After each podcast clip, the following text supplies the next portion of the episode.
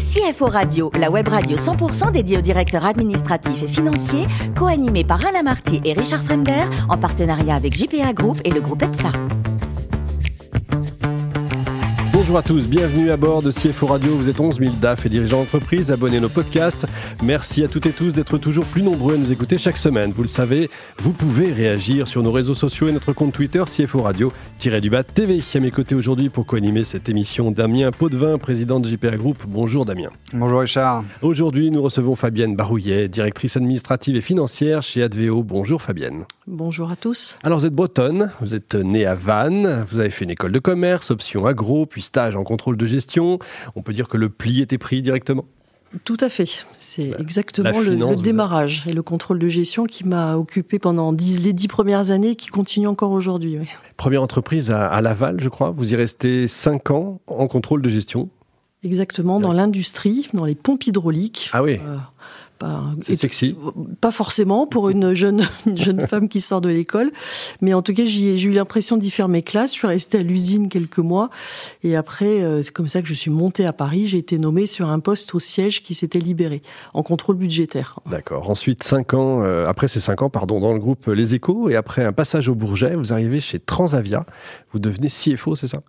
Oui, ça ça a été une grande chance d'être euh, voilà d'être au bon moment, au bon endroit, disponible et de et d'avoir la chance de faire partie de l'équipe qui a créé Transavia. Donc c'était en 2007. Euh, juste avant la crise financière, pas neutre? Juste avant la crise financière et quelques années après, le, le, low cost commençait tout juste à pointer son nez. Et Air France avait pris à l'époque, euh, voilà, en 2006, 2005, 2006, réfléchissait comment euh, de savoir ce qu'il allait se passer sur le marché, comment ça allait se transformer, avec l'arrivée de Ryanair, de mmh. d'EasyJet qui commençait à à, prendre, à faire du bruit, mais pas en, qui n'étaient pas encore les compagnies qu'elles sont aujourd'hui. Et donc c'est vrai que moi j'étais déjà dans l'aérien depuis cinq ans, et l'équipe qui avait été euh, qui a été mandatée venait euh, de, compagnies, de petites compagnies françaises. Il y a eu pas mal de, dégâts à l'époque après le 11 septembre 2001, et voilà. Donc il y avait du monde euh, disponible et qui pouvait aider à, construire cette belle compagnie. Vous restez ensuite un peu dans l'aéronautique, XL Airways, vous êtes DGA Finance à ce moment-là, mais hein, vous allez vivre une, liquidation. On dit qu'on apprend beaucoup dans ces moments-là, c'est vrai? Euh, oui, on apprend beaucoup, on apprend à gérer son stress, on apprend à gérer celui des équipes, euh, et puis à faire face à la crise dans, là, avec un grand C. C'est vrai que c'est compliqué quand on, pour les DAF, quand on, je pense que c'est le, c'est le pire scénario, celui où il y a plus de cash, où on doit euh, commencer à mettre des plans d'urgence et à, tout et garder les équipes motivées, les, les faire avancer sans savoir soi-même où est-ce que où est-ce que tout ça va se terminer. Bon, en l'occurrence, XLR Airways, ça s'est pas très bien terminé mm. puisque euh, voilà, la compagnie a été liquidée en 2019. Mais oui, on apprend, c'est des formations accélérées, tout à fait. J'imagine, oui. Ensuite, un passage chez Office Dépôt où vous mettez en place le plan de restructuration. Et puis, enfin, vous arrivez chez Adveo. Alors, Adveo, en fait, on connaît, mais on connaît pas vraiment. Non, on connaît pas vraiment du grand public en tout cas, mais on connaît via les marques. Je pense que tout le monde connaît, ou beaucoup de gens connaissent via les marques Calipage et Plein Ciel. Voilà. Euh, puisque Adveo est un grossiste en fourniture et mobilier de bureau. Ces deux marques appartiennent au groupe. Et donc, euh, voilà, c'est ce qui est connu effectivement du grand public. Effectivement. Combien de salariés aujourd'hui, le, groupe? Euh, C'est relativement petit. On est 220 personnes. Donc, mais en revanche, il y a une filiale en Belgique et puis l'ensemble avec la filiale au Benelux fait, un, je veux dire, un petit 200 millions d'euros de chiffre ah, d'affaires. Damien Bonjour Fabienne. Donc, ah, seulement deux, enfin très peu de salariés pour autant de chiffre d'affaires. Je pensais que c'était beaucoup plus. Oui, mais on, a, on achète et on revend, donc euh, finalement, il n'y a pas beaucoup, il a pas de production. C'est de la logistique ah bah oui, essentiellement. mais il y a du stock ou pas? Parce que Oui, oui, il y a du stock. Un certain nombre de stocks. Vous avez combien de références aujourd'hui? Euh, Un peu plus de 20 000. ça, ça, fait quand même un gros, gros hein. stock. Ouais. Ah ouais, donc la gestion du stock pour vous, ça doit être euh, pas une mince affaire. Non, d'autant, que moi, je, venant de l'aérien, j'avais pas vraiment de stock à gérer, donc il a fallu voilà se mettre sur de nouveaux sujets. Mais c'est tout l'un, je trouve, ce qui est intéressant, c'est dans la fonction de, de CFO, c'est que les basiques sont toujours à peu près les mêmes, euh, et puis qu'après, en fonction du secteur, ben, on est amené à, travailler sur des sujets différents et qui, changent selon les entreprises et les, objectifs qui sont poursuivis. Donc ça, c'est intéressant. Alors si j'ai bien compris, vous étiez CFO de Office Dépôt, qui est en pleine restructuration, mais ça a été racheté. Ça a été par la structure où vous êtes et vous êtes non, non, non, pas du tout. Ça a été, mais vous n'êtes pas très loin. Comme je dis pas du tout, vous n'êtes pas très loin. C'est qu'Adveo a été candidat à la reprise d'Office Dépôt, a regardé le dossier et c'est d'ailleurs dans cette occasion-là que je les ai rencontrés.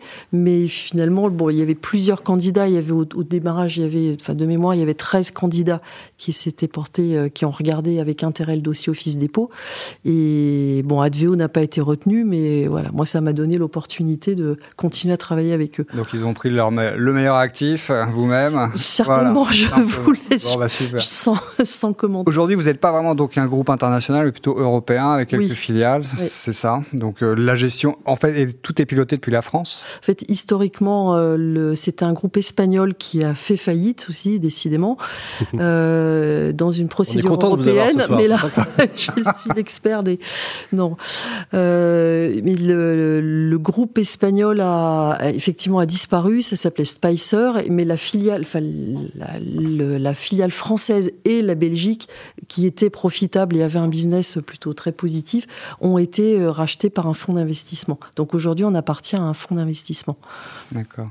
Alors sur ces activités grottistes de fourniture, notamment pour électronique, papier, euh, peut-être aussi du mobilier pour les entreprises. Un peu de mobilier, oui. Voilà. Vous, vous êtes vraiment à l'initiative de l'information, parce qu'en fonction des tendances, le CFO doit récupérer toutes les données.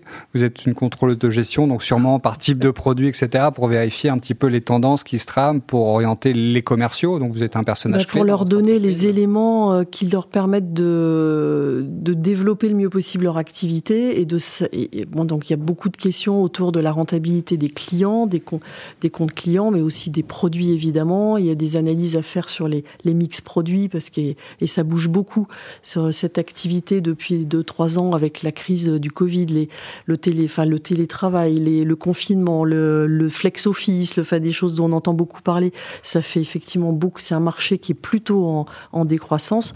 Donc ça oblige les entreprises et bon, Adveo, mais pas seulement, à se, à se réinventer ou à, voilà. Si on veut continuer à faire de la croissance, il faut effectivement savoir se remettre en cause et, être, et, être rester agile sur ce marché qui est un peu bousculé. Oui, parce que j'imagine que le télétravail change beaucoup la donne, finalement, non? Oui, mais ça ouvre aussi de nouvelles perspectives sur le, home office, avec mmh. des besoins d'équipement qui sont différents. Alors vient s'ajouter dessus la, crise internationale avec des, de gros problèmes d'approvisionnement sur certains produits, notamment les consommables, toute la partie électro, tout, les, tout ce qui est avec des composants électroniques. Euh, voilà, donc c'est un marché qui est un peu bousculé, qui est pas très concentré, mais qui pourrait, qui pourrait peut-être à l'avenir euh, euh, évoluer dans son dans le format actuel, ce qu'il reste encore assez dispatché. Il y a beaucoup de distributeurs, même des, indépendants. Et donc c'est un marché qui va probablement évoluer dans les années à venir. Et aujourd'hui, vous êtes plutôt dans un système de croissance externe, toujours, j'imagine. Vous regardez un petit peu euh, les, petits opérateurs à racheter ou vous attendez contre guillemets On ne s'interdit rien aujourd'hui. On vient de faire un exercice euh, assez compliqué de migration d'un entrepôt sur voilà, un format beaucoup plus grand qui permet effectivement d'avoir plus de volume. Euh, voilà, une fois que tout ça va être bien stabilisé, effectivement, c'est des choses qui, des sujets qui pourront être abordés. Et d'ailleurs, vous avez ah tiens, d'ailleurs oui, parce que si vous avez des entrepôts, est-ce que vous avez internalisé la logistique ou vous faites appel à des partenaires extérieurs Non, en fait, tout est externalisé. Externalisé, hein, parce que c'est la, la préparation des colis est faite chez nous. Ça, c'est notre partie entre logistique, enfin l'entre la partie préparation, pour être plus précise, mais la logistique pure, c'est-à-dire le transport euh, et la livraison aux clients, ça c'est externalisé. D'accord. Et avec la taille de votre groupe, parce que mine de rien, 200 millions de chiffre d'affaires, c'est pas tout petit. Vous avez un BFR comment Vous êtes préfinancé le stock par les fournisseurs ou c'est vous qui le financez? Comment ça non, se passe on le finance nous-mêmes. D'accord, donc ça, ça doit être assez significatif en, termes de trésorerie. C'est partie des indicateurs que l'on suit, évidemment. J'imagine, donc ça, oui. Et aujourd'hui, pareillement, il y a des pénuries sur pas mal de secteurs. Est-ce que vous en pâtissez sur le chiffre d'affaires euh, en termes de livraison de, de produits ou pas? Comme je le disais, sur les, toute la partie euh, qui nécessite pas mal de composants électroniques, enfin, les, les consommables, les imprimantes, le tonnerre, les, toutes les cartouches d'encre, etc. Ça, c'est un peu compliqué en approvisionnement. Euh, il y a actuellement avec la hausse des prix, l'inflation, euh, on est nous aussi touchés sur notre secteur. Euh, il y a pas mal. Bon, voilà, le papier est en train de, de devenir un sujet important.